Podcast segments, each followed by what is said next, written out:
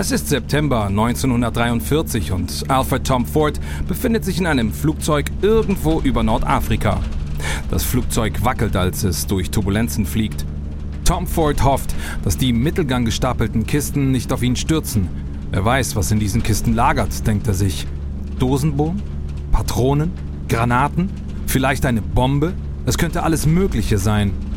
Er versucht nicht weiter darüber nachzudenken. Er sieht aus dem Fenster auf das Mittelmeer herab. Er schaut auf seine Armbanduhr und schüttelt den Kopf. Verdammt, ich weiß nicht einmal, in welcher Zeitzone ich bin. Tatsächlich ist er sich nicht einmal sicher, wie lange er schon in der Luft unterwegs ist. Seine Reise hat gestern begonnen oder vorgestern? Seine Reise begann mit einem kurzen Flug von New York City nach Maine, dann mit dem nächsten Flug nach Neufundland. Dort ging er an Bord einer Militärmaschine mit dem Ziel Prestwick Airport nahe Glasgow in Schottland. Jetzt ist er auf seinem letzten Flug, Reiseziel Algier. Der Knotenpunkt für Operationen der Alliierten in Nordafrika. Endlich geht die Maschine in den Landeanflug. Tom Ford steigt aus dem Flieger in die fast 30 Grad warme Luft der algerischen Hauptstadt. Ein Soldat begrüßt ihn und bringt ihn in ein nahegelegenes Büro. Beim Eintreten stellt er sich dem Oberst der US-Armee vor. Alfred Tom Ford, Coca-Cola Company, technischer Beobachter, melde mich zum Dienst, Sir. Ah, willkommen in Algier, Tom Ford. Ich habe leider schlechte Nachrichten für Sie. Ich weiß, dass Vorräte Ihnen vorausgesendet wurden, aber nicht alles davon ist angekommen. Falsch zugestellte Fracht passiert in dieser Gegend häufig. Ihre erste Aufgabe wird also darin bestehen, Ihre fehlende Fracht wiederzufinden. In den nächsten Wochen reist Tom Ford kreuz und quer durch Nordafrika. Er jagt nach falsch angekommenen Kisten an Außenposten in der Wüste und verfolgt die Spur vermisster Maschinen von Militärbasis zu Militärbasis. Und auf dem Weg schnort er Ersatzteile von Militäringenieuren, um die Maschinen zu ersetzen, die er nicht wiederfindet. Nach einem Monat hat Tom Ford alles zusammen, was er braucht. Er rekrutiert ein Team aus italienischen Kriegsgefangenen für den Bau dessen, wofür er nach Afrika gekommen ist. Eine Woche später ist sie fertig. Eine Flaschenabfüllanlage zur Gewährleistung, dass jeder amerikanische Soldat in der Region beim Kampf gegen die Nazis eine Coca-Cola genießen kann.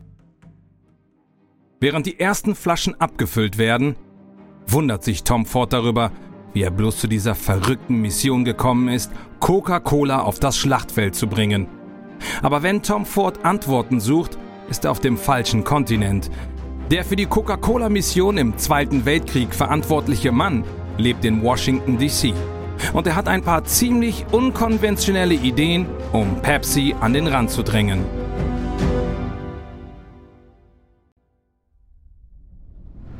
Mein Name ist Amias Haptu. Willkommen bei Kampf der Unternehmen, einem Podcast von Wandery.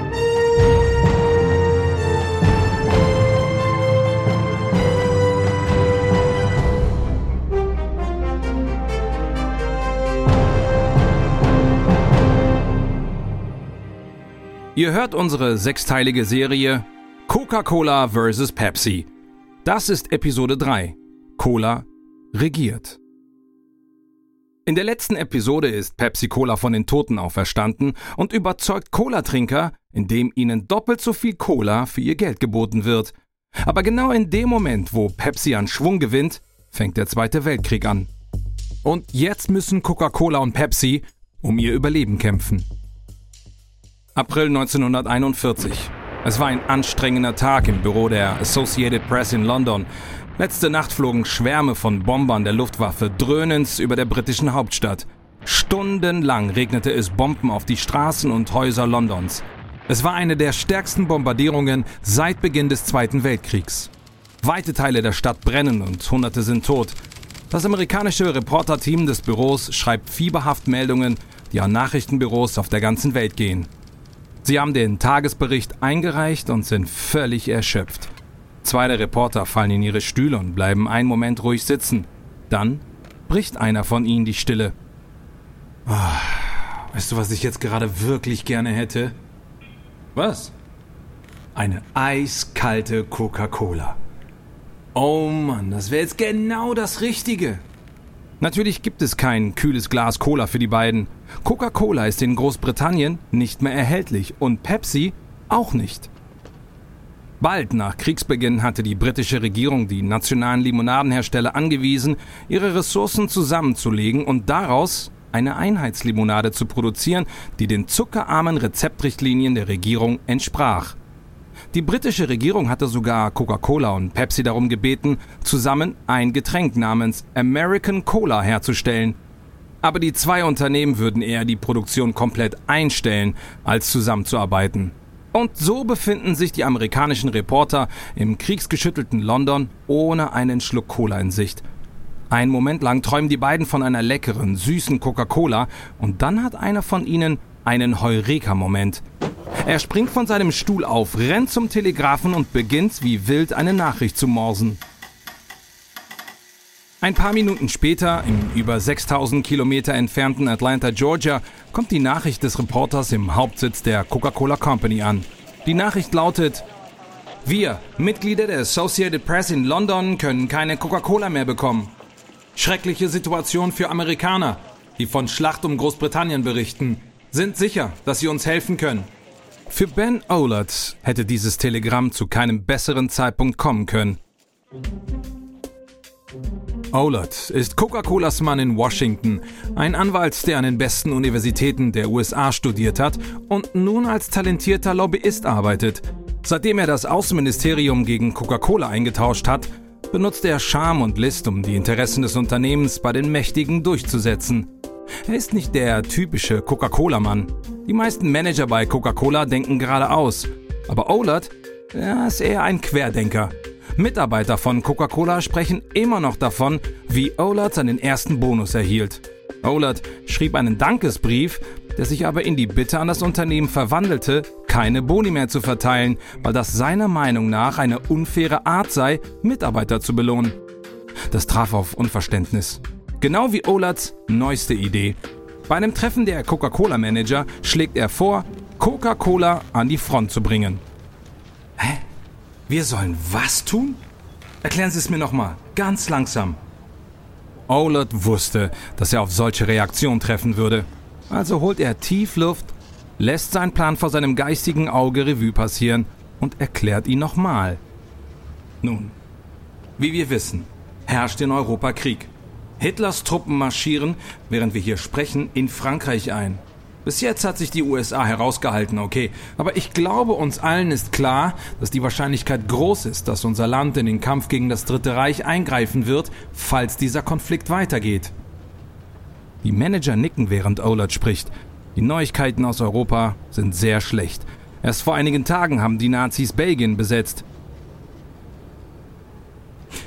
Also, wenn dieser Tag kommen sollte, was bedeutet das für Coca-Cola? Es bedeutet die Rationierung von Zucker sowie andere Einschränkungen. Einschränkungen, die unsere Gewinne, unsere Umsätze, selbst unsere Fähigkeit, Coca-Cola herzustellen, schmälern werden. Genau das ist im letzten Krieg passiert. Okay, Krieg ist immer schlecht fürs Geschäft, aber was können wir schon dagegen tun? Wir produzieren Limonade. Ja, da bin ich anderer Meinung. Wir können etwas dagegen tun. Die Sache ist die. Kriegsrationierung gilt nur für nicht überlebensnotwendige Produkte. Deshalb müssen wir die Regierung und das Militär davon überzeugen, dass Coca-Cola in Kriegszeiten eine Notwendigkeit ist. Wir müssen ihnen zeigen, dass Coca-Cola die Moral hebt, dass unser Getränk die Arbeitsproduktivität steigert. Wir müssen sie davon überzeugen, dass Coca-Cola ein wichtiger Bestandteil des American Way of Life ist, den unsere Truppen verteidigen werden.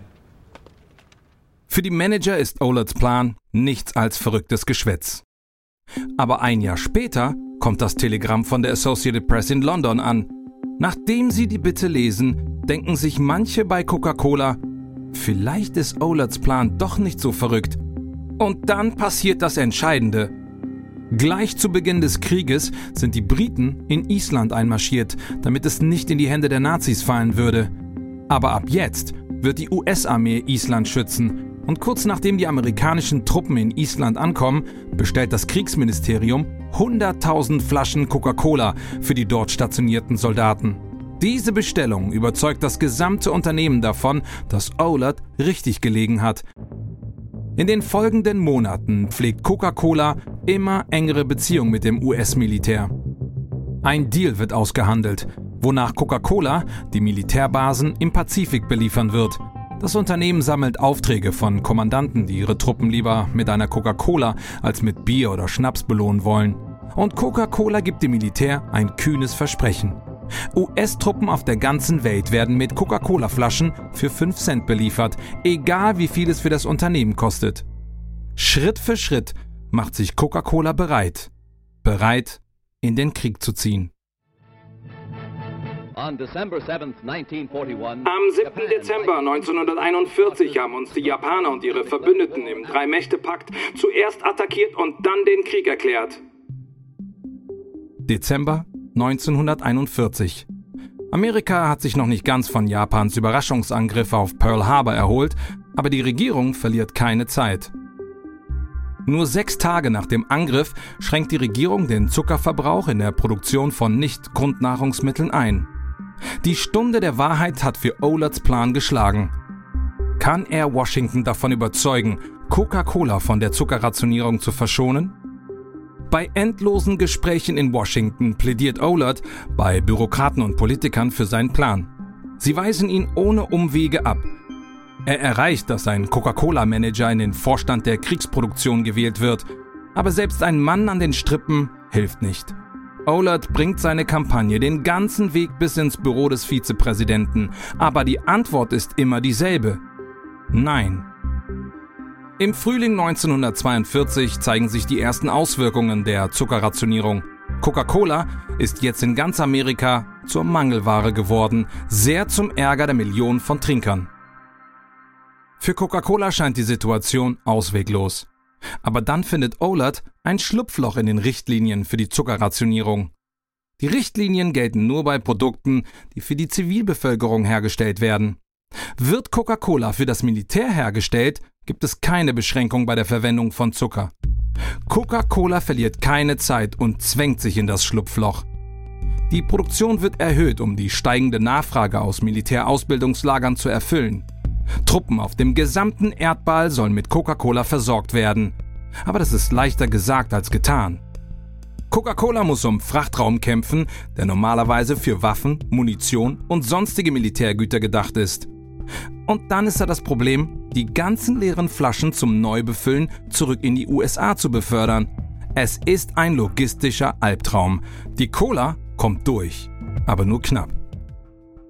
Aber Coca-Cola hat einen großen Fan. General Dwight Eisenhower, der Oberbefehlshaber der alliierten Truppen in Nordafrika, liebt Coca-Cola. Er will, dass seine Truppen das Getränk auch genießen können und er findet eine Lösung. Eisenhower bittet die Coca-Cola Company darum, seine Mitarbeiter an die Front zu schicken, um dort Abfüllanlagen zu bauen und die Cola-Versorgung aufrechtzuerhalten. Dutzende Coca-Cola-Ingenieure kommen nach Nordafrika, um Anlagen zu bauen. Coca-Colas Mitarbeiter folgen den Truppen, die sich von Süd nach Norditalien vorkämpfen und verteilen zwischen den Feuergefechten Colaflaschen. Für die amerikanischen Truppen ist die Ankunft von Coca-Cola der Geschmack nach Heimat in der Fremde. Der US-Kampfpilot Robert Scott schrieb in seinen Memoiren God is my co-pilot, wenn uns irgendjemand fragen würde, wofür wir kämpfen, würde die Hälfte antworten, für das Recht, Coca-Cola zu kaufen. Und für die Menschen, die durch die Coca-Cola trinkenden GIs befreit werden, wird Coca-Cola zum Symbol der Hoffnung. Coca-Cola war vielleicht vorher nicht besonders beliebt in Europa, aber jetzt ist sie es. Es ist der süße Geschmack nach Freiheit. Pepsi kann dieses Spektakel nur von der Seitenlinie aus beobachten.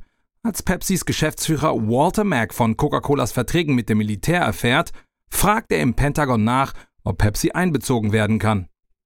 Mac, wir brauchen Pepsi nicht. Wir haben schon Coca-Cola und das ist das Getränk, das die Truppen wollen. Wir brauchen keine zwei Cola-Unternehmen, die sich gegenseitig den Frachtraum streitig machen.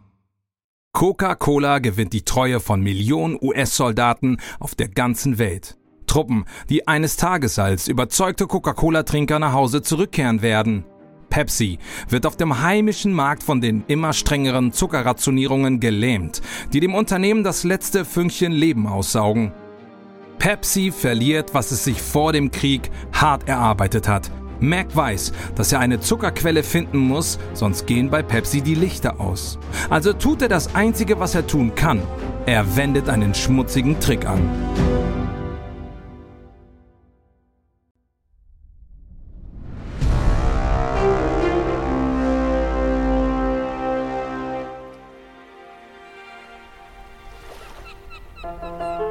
Es ist Frühling 1942 in Havanna.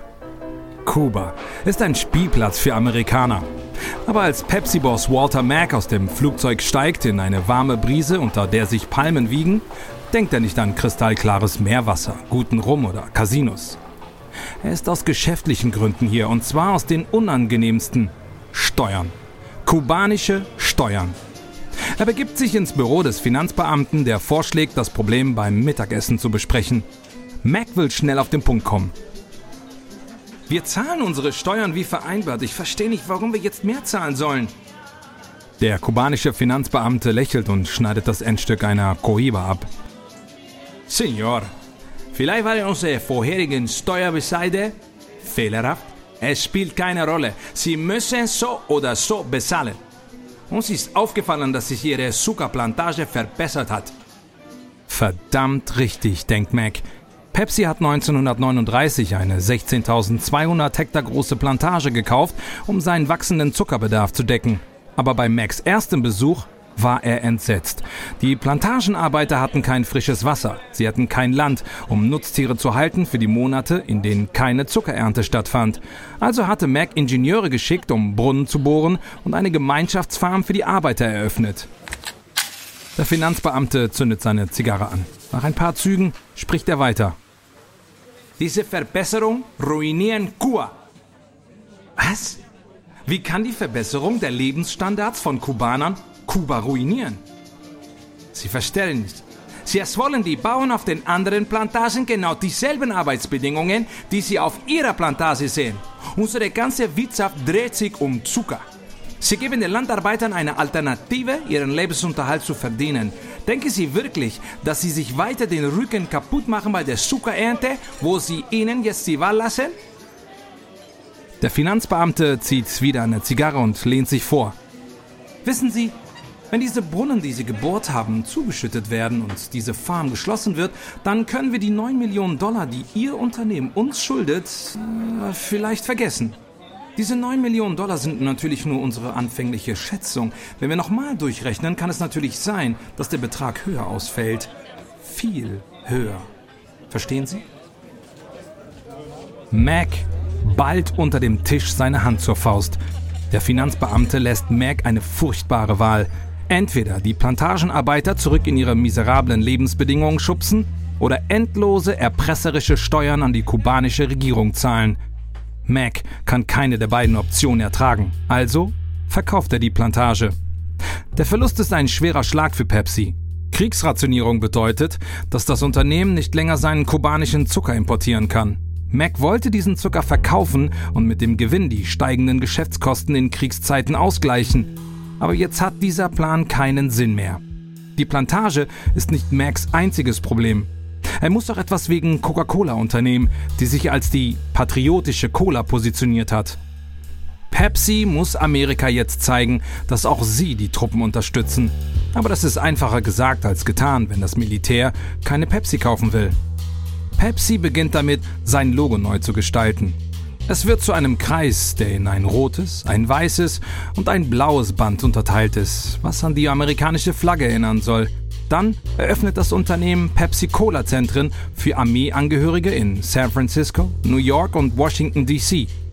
Die Zentren sind als Heimat weit weg von zu Hause entworfen, wo Armeeangehörigen Duschen, günstige Mahlzeiten und kostenlose Pepsi zur Verfügung gestellt werden. Es gibt sogar eine Kabine, in der die Truppen Sprachnachrichten für Familie und Liebste aufnehmen können.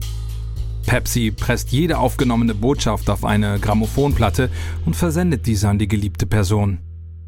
Innerhalb von Wochen erreichen Tausende dieser Aufnahmen Heimatstädte in ganz Amerika. Innige Nachrichten von Soldaten, Matrosen und Fliegern mit großem Heimweh in der Hoffnung, dass dies nicht das letzte Mal ist, dass ihre Liebsten ihre Stimme hören. Eine Aufnahme wird an ein Zuhause in der Geburtsstadt von Pepsi Cola geschickt. New Bern, North Carolina. Hallo mein Schatz, ich bin es, obwohl ich nie gedacht hätte, einmal auf diese Art zu sprechen. Ich könnte mir einen Scherz erlauben und dir sagen, dass dir dieses eine Mal keine Antwort eingefallen ist. Aber so ist es nicht. Deshalb sage ich dir jetzt, dass ich dich mehr denn je vermisse und ich hoffe, dass bald der Tag kommt, an dem wir wieder zusammen sein können. Es gibt noch etwas anderes, Außergewöhnliches in Pepsi-Zentren. Es gibt keine Rassentrennung. In der Armee sind die Rassen zwar getrennt, aber Pepsi-Zentren stehen allen Rassen offen.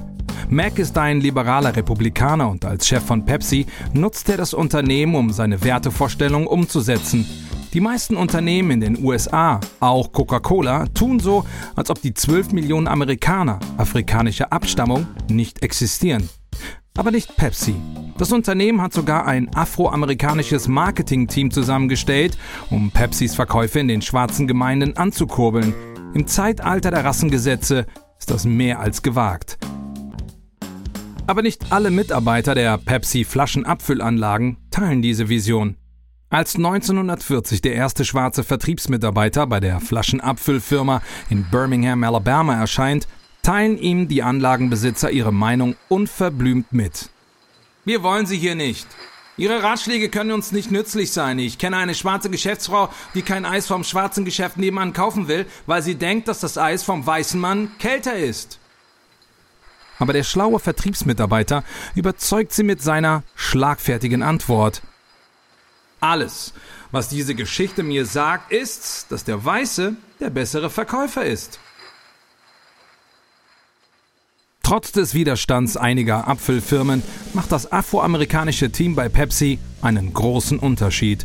Afroamerikanische Läden schmeißen Coca-Cola raus, um Platz für Pro-Gleichberechtigungs-Pepsi zu schaffen.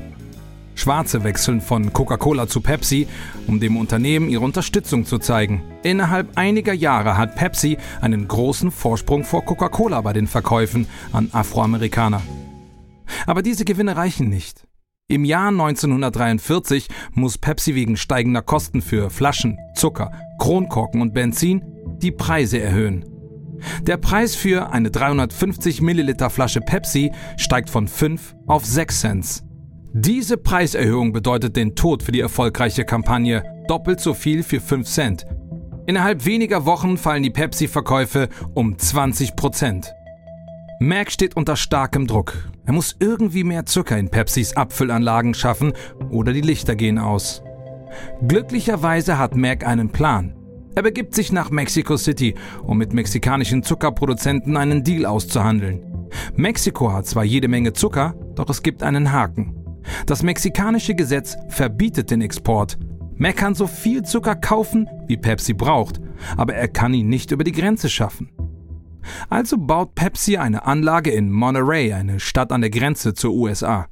Diese Fabrik wird mexikanischen Zucker in Pepsi-Sirup verwandeln. Und da Pepsi-Sirup technisch gesehen kein Zucker ist, kann Pepsi ihn in die USA exportieren. Nur Tage nachdem die Anlage in Monterey in Produktion geht, überqueren Züge voll beladen mit tausenden Fässern Pepsi-Sirup die Grenze. Der Sirup kommt gerade zur richtigen Zeit in die auf dem Trockenen sitzenden Abfüllanlagen. Schon bald nach der Inbetriebnahme der Anlage in Monterey erhält Mac einen Anruf von einem US-Bundesbeamten. Mr. Mac, wir hören, dass Pepsi Zucker aus Mexiko importiert. Sie sollten wissen, dass dies illegal ist. Sie müssen sofort damit aufhören. Mac bleibt cool. Ich importiere keinen Zucker. Ich importiere Pepsi-Cola-Sirup. Kein Gesetz verbietet das. Sie brechen vielleicht nicht wortwörtlich das Gesetz, aber Sie verstoßen mit Sicherheit gegen den Geist des Gesetzes. Wir befinden uns im Krieg, Mr. Mac. So unterstützt man sein Land nicht. Mac lehnt sich in seinem Stuhl zurück und legt die Füße auf seinen Schreibtisch aus Mahagoni. Also, wenn in unserem großartigen Land der Zucker tatsächlich so knapp ist, kann ich vielleicht behilflich sein. Mein Vertrag mit Mexikos Zuckerkooperative sieht vor, dass sie pro Jahr 40.000 Tonnen Zucker liefern.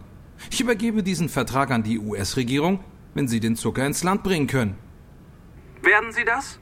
Dann senden Sie mir eine Kopie des Vertrages zu und ich werde genau das in die Wege leiten. Ein paar Tage später ruft der Beamte zurück und er ist wütend. Zum Teufel mit Ihnen, Mac! Sie wussten, dass Mexiko den Export von Zucker verbietet, es sei denn als Teil eines fertigen Produkts. Sie können uns den Zucker geben, aber wir können ihn nicht aus Mexiko holen. Also, wenn Sie den Zucker nicht aus Mexiko holen können und mich nicht davon abhalten, unseren Sirup zu importieren, müssen Sie wohl die Mexikaner dazu bringen, ihre Gesetze zu ändern. Der Beamte knallt den Hörer auf. Er muss sich geschlagen geben. Da die Regierung Max Projekt nicht stoppen kann, versorgt der mexikanische Sirup Pepsi bis zum Ende des Krieges. Aber auch wenn Pepsi überlebt, hat der Krieg seinen Tribut gefordert. Pepsis Preiserhöhung hat die Verkaufsdynamik zerstört und bald werden Millionen von Veteranen, jetzt treue Coca-Cola-Trinker, nach Hause kommen. In der nächsten Episode erkennt Pepsi seine Zukunft in der Generation der Babyboomer und konfrontiert Coca-Cola mit einer Herausforderung, die das Unternehmen auf dem falschen Fuß erwischt.